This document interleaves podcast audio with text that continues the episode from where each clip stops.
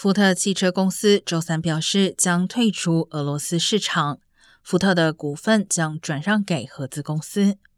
分析师估计，二零二一年福特在俄罗斯的销量约为两万辆。今年三月时，福特已经宣布暂停在俄罗斯的业务。受到西方制裁的影响，西方公司几乎不可能在俄罗斯继续运作。